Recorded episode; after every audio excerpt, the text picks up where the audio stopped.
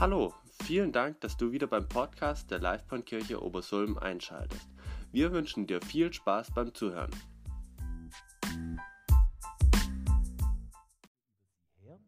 Oder in einer anderen Übersetzung heißt es, warum bekümmert ihr sie? Wisst ihr schon, um welche Geschichte es sich heute handelt?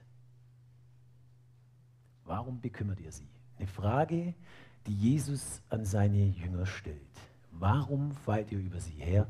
Warum bekümmert ihr sie? Ich gebe euch noch einen weiteren Hinweis. Es ist eine Frau, die bekümmert wird. Und das heißt hier auch, warum macht ihr der Frau Vorwürfe?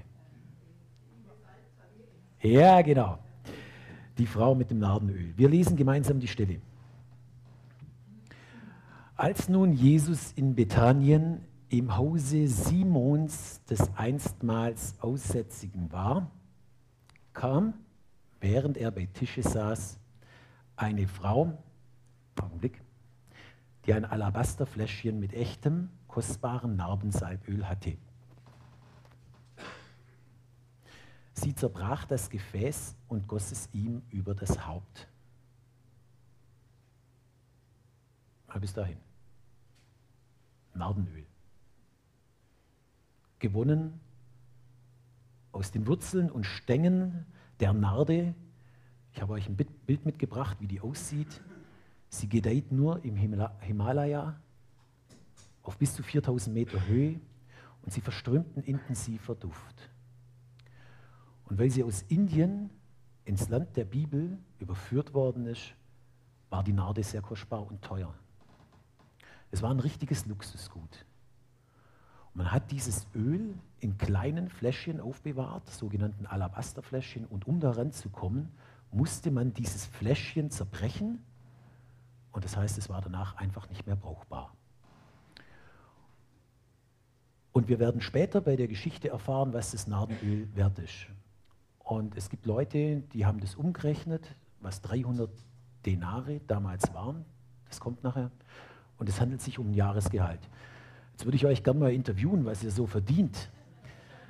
Ja, sind es 10.000 Euro? ist, sind, ist es gar nichts? Sind es 10.000 Euro?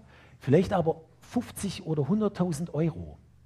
Es war damals ein durchschnittlicher Jahresgehalt. Jetzt stellt euch vor, ihr habt so ein Fläschchen und das wird dann zerbrochen mit dem kompletten Jahresgehalt. Überlegt euch mal, wie würdet ihr reagieren, wenn jetzt hier jemand vorkommen wird und mir hier 50 oder 100.000 Euro kurz über das Haupt schütten würde. Was würdet ihr da sagen? Schauen wir mal, wie die Jünger reagieren. Darüber, so heißt es weiter, und ihr folgt hier mit den Folien, ja, darüber würden einige der Anwesenden unwillig und sagten zueinander, wozu hat diese Verschwendung des Salböls stattgefunden? Dieses Salböl hätte man ja für mehr als 300 Denare verkaufen und den Erlös den Armen geben können. Und sie machten der Frau laute Vorwürfe. Wir haben es hier, vielleicht nicht nur, das gibt die Geschichte nicht genau her, aber wir haben es mit Christen zu tun, die hier unter anderem auch Vorwürfe machen. Es sind auch die Jünger, das kommt später raus. Zumindest, man weiß nicht wie viel, aber zumindest mindestens einer, wahrscheinlich mehrere, die unwillig sind. Vielleicht dachten sie, nächste Folie, dass das Geld unnötig verbrannt wird, wenn das jetzt hier über das Haupt von Jesus gelehrt wird. Vielleicht, keine Ahnung, was würdest du denken? Da hätte man die 5000 speisen können. Vielleicht hätte man die Armen kleiden können. Vielleicht hätte man auch mit einer schönen Kutsche dann zukünftig zu den Armen fahren können.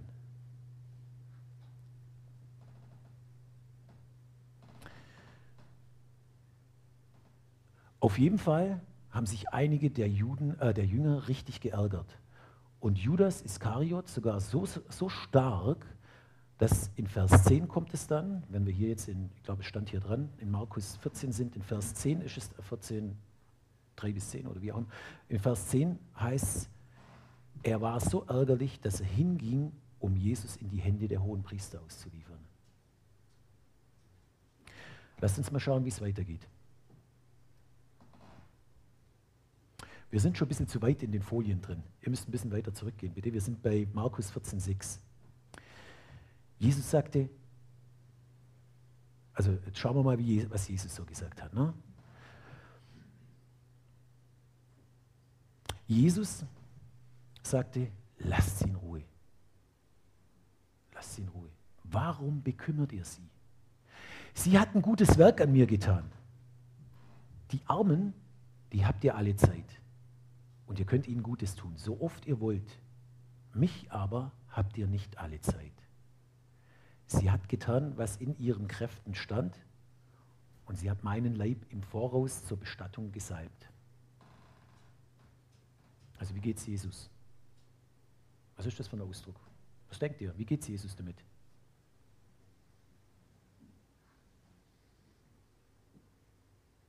Hat er ein Problem gehabt damit, dass sie das Nardenöl über ihm zerbrochen hat? Ja. Man hat das Gefühl, er genießt. Hat er ein Problem damit, dass das ganze Geld über seinen Kopf rinnt? Nee, er versteht die Frau. Er nimmt sie in Schutz. Er lobt sie sogar für ihre Tat. Er sagt, hey, sie hat alles getan, was sie tun konnte. Sie hat alles gegeben. Also, da gibt es eine Diskrepanz. Ne? Anders als die Jünger sieht er nicht das Geld, das hier verschwendet wird, sondern er sieht die Liebe der Frau zu ihm. Und als ich da so drüber gestolpert bin über die Stelle, hat mich eins angesprungen. Ich glaube, Jesus oder diese Geschichte steht ganz bewusst für uns auch da drin, weil sie auch uns zeigt, was die Macht des Geldes von Einfluss hat. Das war ganz kurz vor Jesus Tod, als diese Geschichte stattfand. Das heißt, die Jünger waren schon völlig zugerüstet für ihren Dienst, zugerüstet dafür, dass Jesus sie verlassen wird. Und in diesem Augenblick sind die Jünger immer noch so von dieser Situation überwältigt, dass sie offensichtlich sagen, was für eine Verschwendung. Ja, denken die nicht dran, dass Jesus keine 300 Denare braucht, um 5000 zu speisen, sondern wie viele Fische und Brote braucht er dazu? Fünf und zwei war das letzte Mal das Thema. Wenn es darum geht, dem Kaiser Steuern zu bezahlen, kann er einen Fisch schicken und den die Münze ausspucken lassen. Das heißt, die, der Fokus in dieser Geschichte wird so sehr auf dieses Nardenöl gelegt, dass die Jünger gar nicht mehr sehen können, was da für eine gute Tat eigentlich stattfindet und welche Liebe da da ist. Sondern plötzlich denken sie wieder in weltlichen, in Gelddimensionen. Und ich glaube wirklich, ich habe, als ich die Stelle gelesen habe, ich glaube, der Herr Jesus möchte uns hier, uns als Bibelleser, eine Warnung geben wie sehr man versucht ist, dem Geld eine Bedeutung zuzuschreiben, die es nicht hat. Und Jesus warnt uns da davor. Er sagt in Matthäus 6,24, ihr denkt dran, ihr könnt nicht zwei Herren dienen. Ihr könnt nicht Gott dienen und dem Geld. Und wir haben so viele Beispiele in der Bibel, wie Jesus versorgen kann, wie Gott versorgen kann. Schauen wir mal auf die Frau wie wird es dir als Frau ergehen? Andrea, wie wäre das so? Ne? Du gibst deine ganze Liebe hin an den Herrn Jesus, gibst ihm all dein Geld, hast vielleicht, gibt es ja viele Spekulationen um diese Geschichte. Manche sagen, das war mit Sicherheit ein Erbe, na, was sie gehabt hat. Ihre Vorsorge, ihr, das, was ihr weitergegeben worden ist von ihrem Vater, nachdem er gestorben worden ist. Ihr könnt da die ersten Interpretationen lesen. Steht alles nicht in der Bibel drin, aber Wahrscheinlich hat sie ihr ein und alles gegeben. Wie wird es euch gehen, wenn ihr euer Ein und alles jemand gebt? Und was ist die Reaktion darauf? Alle sind unwillig. Bescheuert. Macht man doch nicht. Du hast deine ganze Liebe hingegeben. Ich habe den Eindruck, dass die Frau hier den Jüngern einiges voraus hat. Offensichtlich weiß sie, dass wenn sie alles dem Herrn Jesus gibt, dass es für Jesus überhaupt kein Problem ist, für Geld und Güter für sie zu sorgen, aber vielleicht auch für irgendwas, was sie noch tiefer in ihrem Herzen hat. Weil Geld und Güter ist nicht alles. Wir schauen nachher mal noch drauf, was sie geschenkt bekommen hat. Das steht nämlich tatsächlich drin. Machen wir es mal ein bisschen praktisch. Ich habe hier ein Auto. Wer von euch hat auch ein Auto? Handzeichen? Ja, ja, das genau. Von dir habe ich auch das. Johannes hat auch mittlerweile ein anderes Auto, nicht nur das. Ähm, und darf ich jetzt mal fragen, wer hat sein Auto nicht versichert? Niemand? Okay. Ey, ihr seid ja echt witzig. Habt euer Auto versichert, ihr wisst ja nicht mal, ob was damit passiert. Jetzt habt ihr es alle versichert. Ansonsten hätte ich jetzt die Frage gestellt, wer wird es denn versichern, wenn er weiß, dass was passiert mit dem Auto? Da seid ihr bei mir. Da würde ich auch diejenigen, die noch kein Auto haben, wenn ihr wüsstet, dass ihr ein Auto kauft, 20.000 Euro, 50.000, keine Ahnung, vielleicht auch nur 3.000 oder 4.000, aber es kostet für die meisten viel Geld. Wir würden es, wenn wir wüssten, dass was passiert, da, wir würden es immer versichern. Richtig? Ist meine Frage. Aktien, irgendwie, äh, haben wir einen Banker hier? Bankerfonds? Keine Banker? Okay. Ähm, wer hat mir einen todsicheren Aktientipp? Gibt es da irgendjemand? Ist ja witzig. Ey, jedes Mal, wenn ich ins Internet gehe, kriege ich einen todsicheren Aktientipp. Habt ihr da keinen angenommen? Okay. Weil, nehmen wir mal an, ich hätte dir einen hundertprozentiger Aktientipp. Würdest du den annehmen? Ein hundertprozentiger Anlagetipp. Den würdet ihr annehmen? Investiert in mich. was müsste ich denn machen? Das, was müsste ich machen, dass du einen hundertprozentigen Aktientipp von mir annehmen würdest? Du vertraust solche Sachen nicht. Die Inge sagt einen ganz wichtigen Punkt, sie vertraut nicht. Was müsste ich denn tun, damit du mir vertrauen würdest? Müsste ich vielleicht mein Leben für dich hingeben? Müsste ich vielleicht mein Leben für dich hingeben, nach dem dritten Tag auferstehen und dir sagen, hey, weißt du was, du bist immer bei mir, wenn du da rein investierst. Wenn du den Tipp an, annimmst, den ich dir sage, du bist da mit dabei, du wirst mit auferstehen, ich werde immer bei dir sein und du wüsstest sogar, dass alles, was ich vorher gesagt habe, ist eingetroffen. Würdest du mir dann vertrauen? Dann würdest du mir vertrauen. Wer wird sonst noch demjenigen vertrauen? Doch einige. Nicht alle, aber einige. Gut? Richtig. Und ich möchte euch diesen Anlagetipp verraten. Den gibt es in der Bibel drin. Der lautet, kennt ihr die Formel?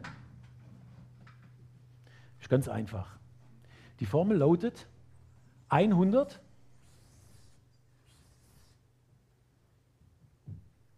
minus ein Zehntel ist gleich, wie viel sind das?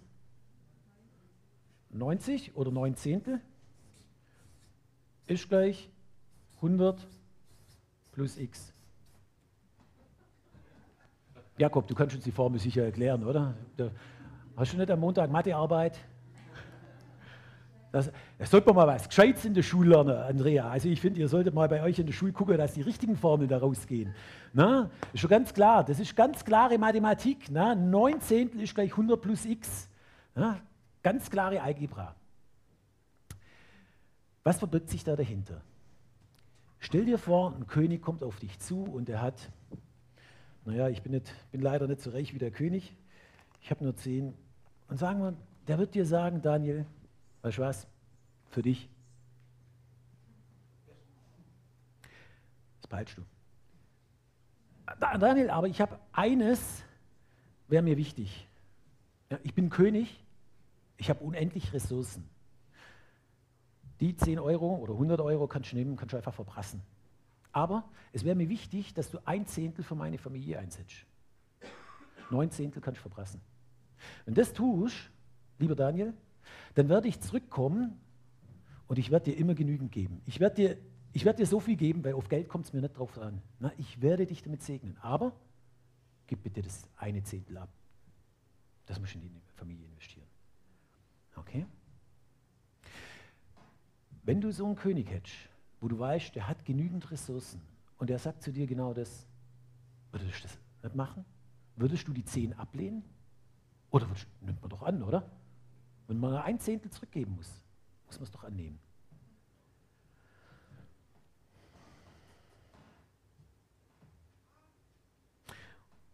Und ich möchte euch da die Bibelstelle groß machen, die wo bei Männerfrühstück waren, die kennen das schon.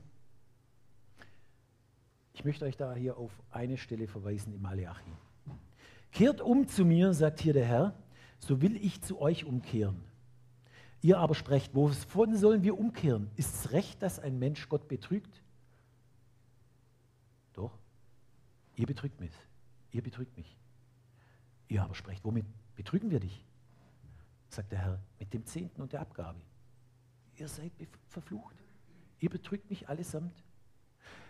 Bringt zu mir den Zehnten in voller Höhe in mein Vorratshaus, also in meine Gemeinde, in meine Familie, in mein Vorratshaus, auf, dass in meinem Hause Speise sei und prüft mich hiermit. Also schaut drauf, ob das wirklich stimmt, was ich euch sage, sagt hier der Herr, ob ich euch dann nicht des Himmelsfenster auftun werde und Segen herabschütten die Fülle.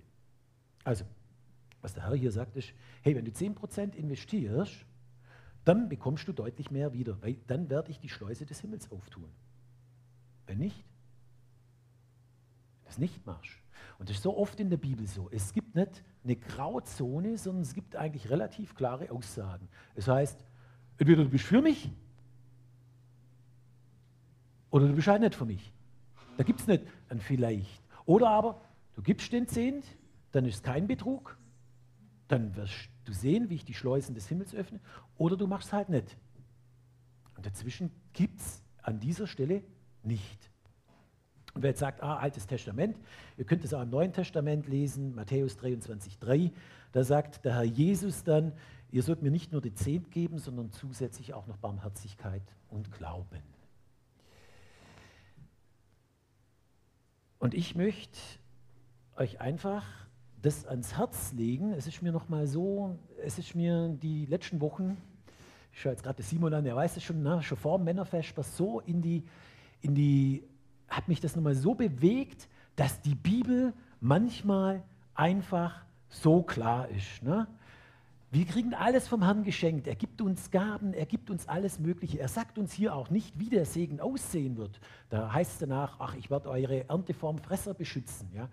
Ähm, das könnte auch sein in unserem Leben, vielleicht ist es gar nicht das Geld, was zurückkommt, aber vielleicht eine Gesundheit von irgendwas. Oder aber die Frau des Lebens, die ich schon immer gesucht habe. Oder aber, ich weiß es nicht, der Herr kennt unsere Bedürfnisse. Aber er sagt, ihr betrügt mich, wenn er es nicht macht. Und ihr werdet die Schleuse des Himmels offen sehen, wenn ihr das tut. Ich kümmere mich dann um euch. Aber gebt mir ein Zehnt zurück. Minimum ein Zehnt. Und ich möchte euch hier mal eine Geschichte lesen. Ähm, und übrigens dieses Prinzip, ich habe das auch bei Männerfesper gesagt, das hat mich total überrascht. In der Geschäftswelt ist es sowas von verbreitet. Ne, die Leute, ähm, du kannst zum BNI gehen, zum Beispiel, das ist ein Business Network International, also überall auf der Welt, da sagen alle, hey, du musst erst mal investieren, wenn du kommst, dann bekommst du zurück. Und zwar, was die machen ist, die empfehlen sich gegenseitig. Und dann wird immer drauf geschaut, wie viel kommt da zurück. Das sind Irrsummen. Das heißt, wenn du investierst, du bekommst zurück. Wenn ein Bauer hingeht, der würde nie, wenn er ein Saatgut kauft, das Saatgut für sich behalten und sagen, das investiere ich nicht weiter, sondern er wird es immer ausstreuen, weil er eins gelernt hat. Wenn ich nicht sähe, dann kann ich nicht ernten. Und so sagt uns der Herr, und das liebe ich daran, ich komme nachher nur ganz kurz drauf, ich liebe es, wenn man einfach mal eine klare Aussage hat. Ne? Und ich sage es jetzt schon, die Jahreslosung, wisst ihr das noch, wie die, wie die heißt? Alles, was ihr tut, tut aus Liebe. Oh, Leute, wenn ich mein Herz anschaue, dann weiß ich, es ist nicht alles aus Liebe. Und der Remo hat uns vor zwei Predigen ganz genau gesagt, alles, was ihr tut, tut aus Liebe. Ich finde das irre schwierig. Das ist ein Weg, da weiß ich, da muss der Herr noch viel bei mir verändern. Aber wenn es heißt, du sollst einen Zehnt geben, dann kann ich sagen, wunderbar, das ist klar, das ist berechenbar, das ist Algebra, da weiß ich genau, ein Zehnt weg und dann kriege ich 100 plus x. Ich weiß nicht, wie es aussieht, aber das ist für mich greifbar und es ist mit einer klaren Zusage verbunden. Von daher kann ich mit so einer Stelle unglaublich viel anfangen. Ich darf euch eine Geschichte vorlesen von einem Buch, da habe ich glaube vor drei oder vier Jahren schon mal eine Geschichte draus vorgelesen. Das ist hier von dem Bruder Andrew, der Schmuggler Gottes, das ist der Gründer von Open Doors. Er sagt hier, ähm, der war immer in, der hat immer Bibeln geschmuggelt, ne? Bibelschmuggler. Ne? Wie hieß er? Schmuggler Gottes, genau, Bibelschmuggler waren. Also, er war da wieder unterwegs und dann heißt hier, eines Nachmittags um fünf knatterte es plötzlich hinten, hinten im Auto und der Motor stand still. Ein alter VW-Käfer, für die, wo es interessiert. Wir ließen den Wagen ausrollen und öffneten die kleine Motorhaube im Heck, aber der Motor kam nicht wieder in Gang. Ich richtete mich auf und sah neben der Autobahn an der Stelle, wohin uns die eigene Triebkraft des Wagens befördert hatte, ein Notruftelefon stehen. Ich hob den Hörer ab und bat um einen Abschleppwagen. Nach etwa 20 Minuten beugten wir uns mit dem Leiter der Reparaturwerkstatt über den Motor. Der Motor war erschrocken, dieser Motor ist verbraucht. Ich fragte ihn, wie lange würde es dauern, einen neuen einzusetzen? Er überlegte einen Augenblick. Meine Leute machen in 10 Minuten Feierabend Sie können innerhalb einer Stunde einen neuen Motor eingebaut bekommen, wenn Sie ihnen für die Überstundenarbeit ein gutes Trinkgeld geben. Was würde die ganze Sache einschließlich Trinkgeld kosten? 500 Euro. Ohne zu zögern sagte ich, fangen Sie sofort an. Ich werde inzwischen am Bahnhof etwas Geld umtauschen. In der Straßenbahn, die zum Bahnhof fuhr, zählte ich mein Geld und musste feststellen, dass alles, was ich bei mir hatte, nicht 500 Mark, also 500 Euro ergeben würde. Die beiden Studenten, die ich in der Garage zurückgelassen hatte, er hatte zwei Tramper mit dabei, würden mir nicht helfen können. Sie fuhren vor allem deshalb mit mir, weil sie völlig abgebrannt waren. Sollte ich umkehren und den Auftrag zurückziehen? Nein. Ich sah zu deutlich Gottes Hand in dem ganzen Geschehen. Der Stopp direkt neben dem Notruftelefon, das Versagen des Motors hier in Deutschland, woher das Auto stammte, statt an irgendeinem entfernten Ort. Ich war nun schon zu vertraut mit der Art und Weise, wie sich Christus um die praktische Seite des geistlichen Amtes kümmert, um diese Zeichen zu übersehen. Das hatte er alles so berechnet. Und die Geldfrage lag auch in seinen Händen. Ich war nicht besorgt, sondern gespannt, wie er das Problem lösen würde. Und das, finde ich, ist die richtige Haltung. Nicht besorgt sein, sondern gespannt sein, wie er das Problem lösen würde. Als ich alles bis auf den letzten Gulden gewechselt hatte, besaß ich mit dem deutschen Geld in meiner Tasche 470 Mark. 50 Mark oder Euro weniger, als ich brauchte, um die Rechnung zu bezahlen und Benzin für die Heimreise zu tanken. Nun, irgendetwas wird in der Straßenbahn passieren, dachte ich auf der Rückfahrt zur Reparaturwerkstatt. Aber es geschah nichts. Als ich in die Werkstatt kam, waren die Arbeiter gerade fertig und meine beiden Passagiere nirgends zu sehen. Sie seien spazieren gegangen, sagte einer der Männer, während er sein Werkzeug wegpackte. Die anderen waren auch schon beim Aufräumen. Ich konnte den Augenblick der Abrechnung nicht länger hinausschieben. Da kamen die beiden jungen Holländer hineingerannt. Einer von ihnen schwenkte etwas in der Hand. Andrew, rief er, so etwas Tolles ist mir noch nie passiert. Als wir die Straße entlang gingen, kam eine Dame auf uns zu und fragte, ob wir Holländer seien. Ich sagte ja und da gab sie mir diesen Geldschein. Sie sagte, Gott wolle, dass wir ihn bekämen. Es war ein 50-Euro-Schein.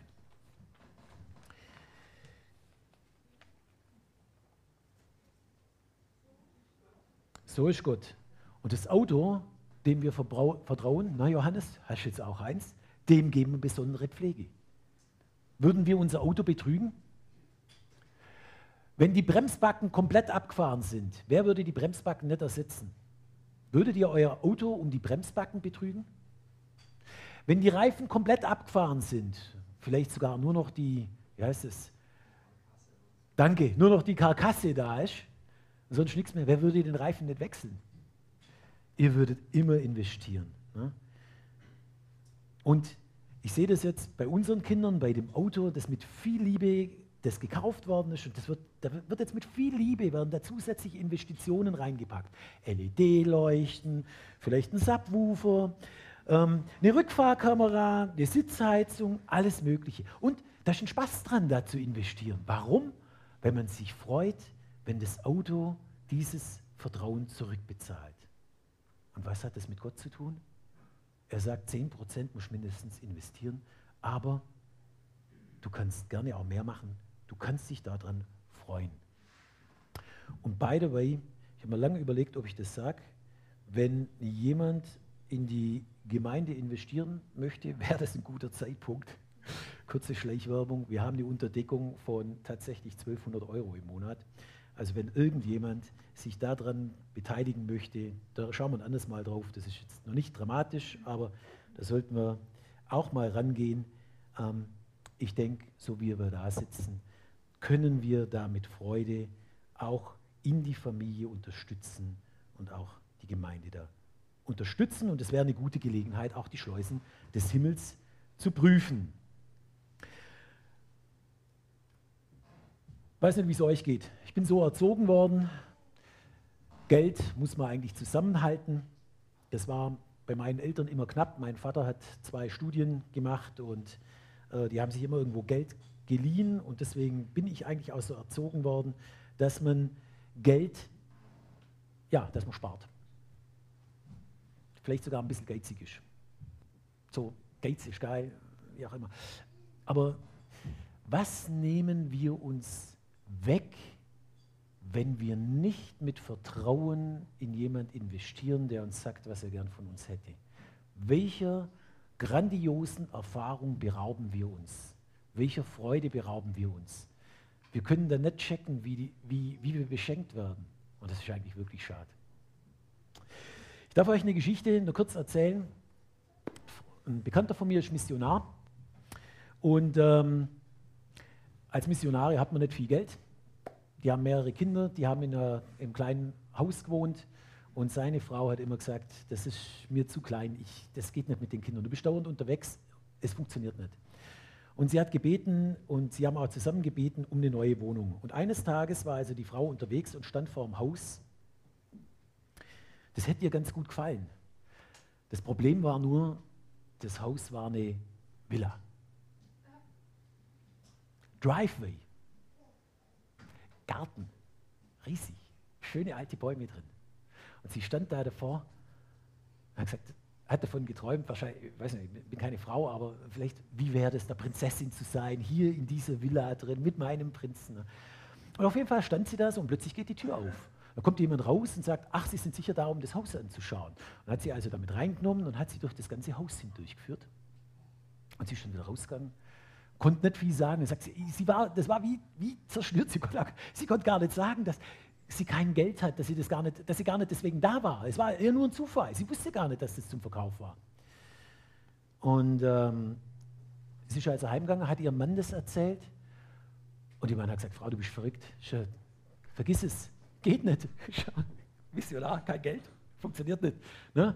Ähm, 19 ist nicht gleich 100, pro, 100 plus x, das funktioniert nicht.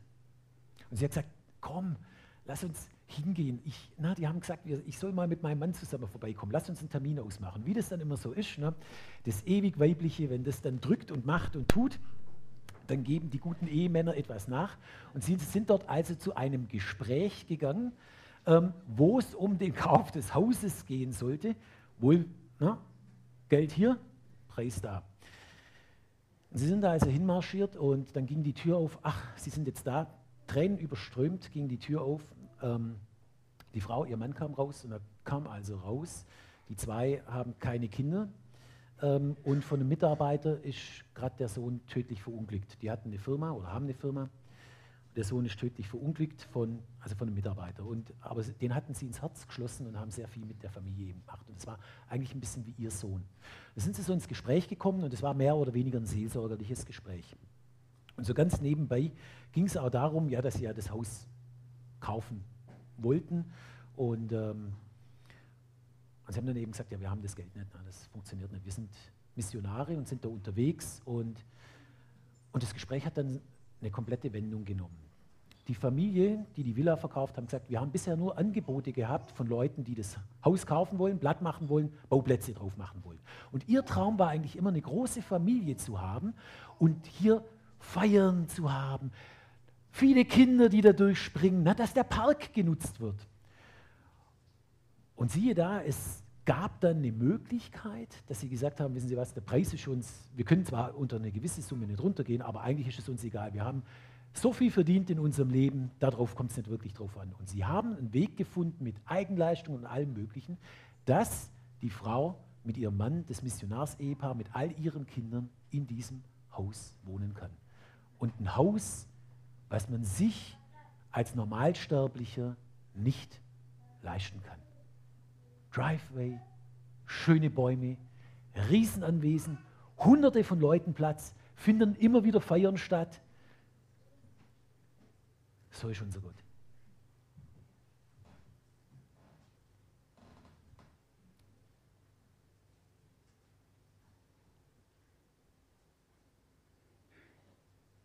Deswegen meine Frage, bist du bereit, ihm zu vertrauen und zu schauen, was er für dich bereit hat?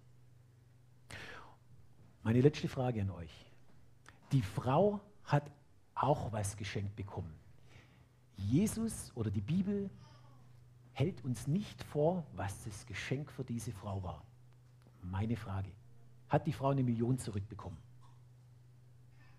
Wer weiß es? Hat sie eine Million bekommen? Nein. Hat sie ein großes Haus bekommen? Nein. Hat sie einen Ehemann bekommen? Nein.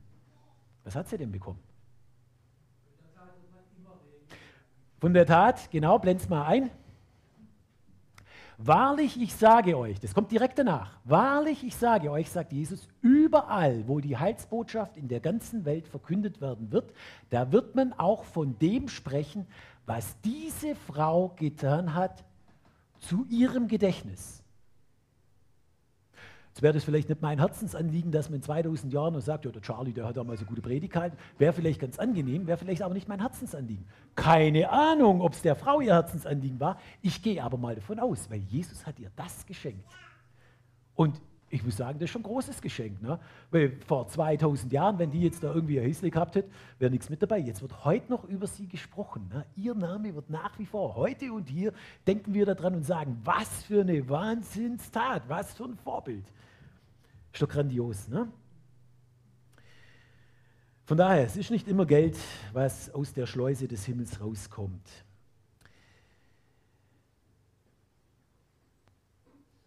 Ich habe euch noch eine ganz kurze Geschichte mitgebracht. Komm, die lese ich noch vor. Ich finde, die passt noch gut.